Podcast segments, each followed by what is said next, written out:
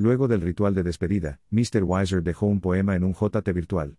Esclavo de tu piel, poema. Ahora te veo en mi mente, pero solo son fragmentos de mi dolor, mi angustia, mi pena, mi necesidad de querer amarte, vagando en el desierto de la locura y la soledad infernal, que me quema sin piedad sediento de tu migaja de amor efímero, pero cuando estás a mi lado solo veo contradicciones, deseos impropios, impuros, carente de sentido, esa maldita contradicción de verte perfecta en mi cabeza, y no desear que sea parte de mi realidad.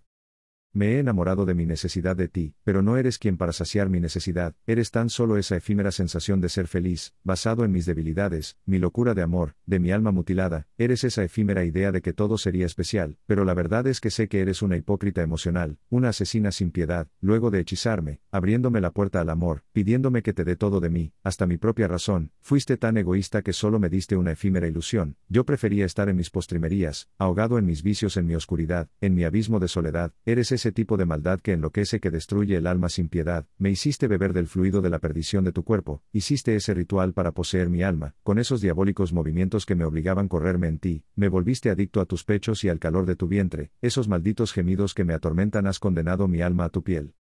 Capítulo 3. Elora López. Un día lluvioso en donde la diversidad de aromas jugaba un papel preponderante en contraste con los encantadores colores de las flores que embellecen el lugar, no más de 200 invitados esperando a la novia, mientras el novio parecía un poco ansioso de que todo terminara. En la tercera fila, a 107 estaba sentada Sara, mientras que, en la primera fila, a 103, estaba sentado Mr. Weiser, ¿acaso sería una conspiración del universo? Luego de la ceremonia nupcial, Marcos, se dirigió hacia donde Sara dialogaron de cosas del pasado mientras se asomaba Weiser para felicitarlo. Sara, este es mi gran amigo Mr. Weiser, Mr. Weiser esta es Sara, la mujer más hermosa que mis ojos han visto. Expresó Marcos con una copa de champaña en la mano izquierda mientras sonreía. Es un placer conocerte Sara.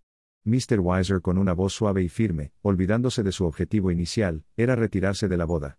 El placer es mío, respondió Sara con una encantadora sonrisa mientras sujetaba la mano de Weiser. Apenas se conocen, y ya están en tanto placer.